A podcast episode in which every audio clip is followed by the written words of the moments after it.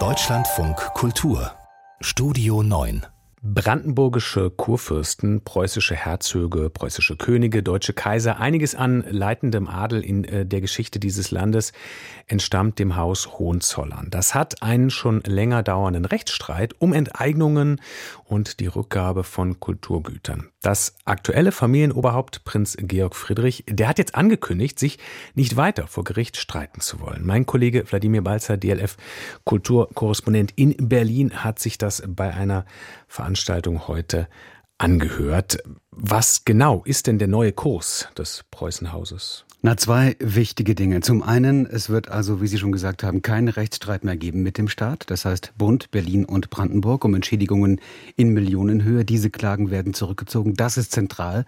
Da geht es um über 4000 äh, Werke, Kunstwerke, Kulturgüter und viele Millionen Euro. Das ist das eine. Und das andere ist tatsächlich, dass jetzt eben auch Wissenschaft und Journalismus endlich auch freier agieren können, wenn es um Forschungen zur Geschichte der Hohenzollern geht.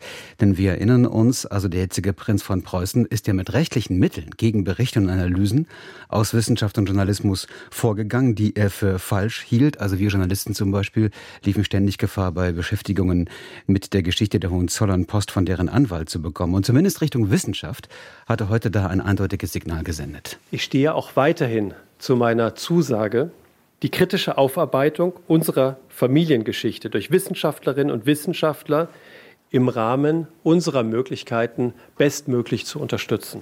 Und das bedeutet auch ganz konkret, dass eine digitale Quellensammlung jetzt vorliegt mit 1500 Primärquellen über den entscheidenden Kronprinzen Wilhelm von Preußen. Diese ähm, Quellensammlung ist eben auch vom Haus Hohenzollern, vom Prinzen Georg Friedrich auch mit initiiert worden. Und dieser Kronprinz, der Sohn des Kaisers, ist die zentrale, die entscheidende Person, von der sich der jetzige Georg Friedrich, Prinz von Preußen, auch nochmal distanziert hat, äh, weil äh, er sagte, jemand, der sich dem Rechtsextremismus zumindest anbietet, könne nicht für dieses Haus traditionsstiftend sein. Und der Historiker Lothar Machtan hat diese Primärquellen zusammengestellt und er stellt fest, dieser Mann, und das ist ja entscheidend, da ginge der Streit darum, ob er nun Vorschub geleistet hat, entscheidenden Vorschub für den Aufstieg der Nazis. Dieser Mann war ein Verächter der Weimarer Demokratie und hat zumindest mit der NSDAP sympathisiert. Bis zum 30. Januar 1933 schwankte der Kronprinz zwischen einer Militärdiktatur unter seinem Freund Schleicher und einer faschistischen Diktatur unter Hitler. Als die Machtfrage dann ohne sein Zutun zugunsten des Letztgenannten entschieden war, hat er sich, das ist leider wahr, ein gutes Jahr lang dem Dritten Reich als Resonanzverstärker angedient, dessen Führung seine Avancen aber schon bald dankend ablehnte.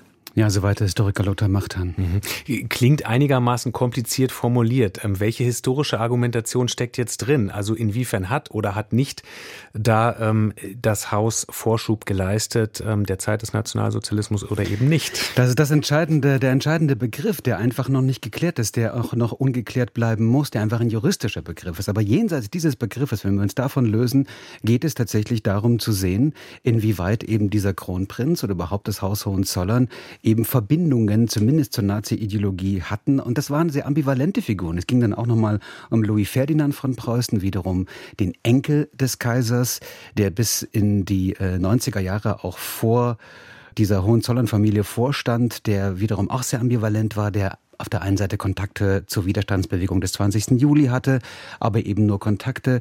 Dann hatte er aber durchaus auch frühe Sympathien mit den Nazis und orientierte sich dann nach 45 dann doch wieder am politischen Neuanfang mit Westbindung und Demokratie. Also das alles kommt zusammen in dieser mhm. Familie und das macht es eigentlich auch so spannend. Mhm. Also kein weiterer Rechtsstreit. Ähm, das war heute die, die Aussage. Was folgt da jetzt noch? Das wird man sehen. Äh, die Klagen sind tatsächlich zurückgezogen worden, zwei entscheidende Klagen. Das ist ja schon mal äh, schon mal zentral. Und dann, das äh, haben wir heute auch gesehen, dass eine Historikerin aus Chemnitz, Antonia Potraski, ähm, an einer Doktorarbeit eben zu dem schon erwähnten Louis Ferdinand von Preußen, also dem Enkel des Kaisers, arbeitet. Und es bleiben aber noch ein paar Fragen offen natürlich. Äh, was ist mit den übrigen etwa 6000 von insgesamt 10.000 Kulturgütern, die juristisch nicht, nicht strittig sind? Wo werden die an welcher Stelle zugänglich sein? Gibt es da möglicherweise auch Ansprüche im Zusammenhang mit unrechtmäßig erhaltenen Objekten? Und warum, und das ist für mich die zentrale Frage am Ende, warum brauchte das Haus Hohenzollern so lange, um mit der rechtsstaatlichen und demokratischen Öffentlichkeit Frieden zu schließen? Also ich würde sagen, das wird garantiert nicht der letzte Termin zu dieser Thematik sein.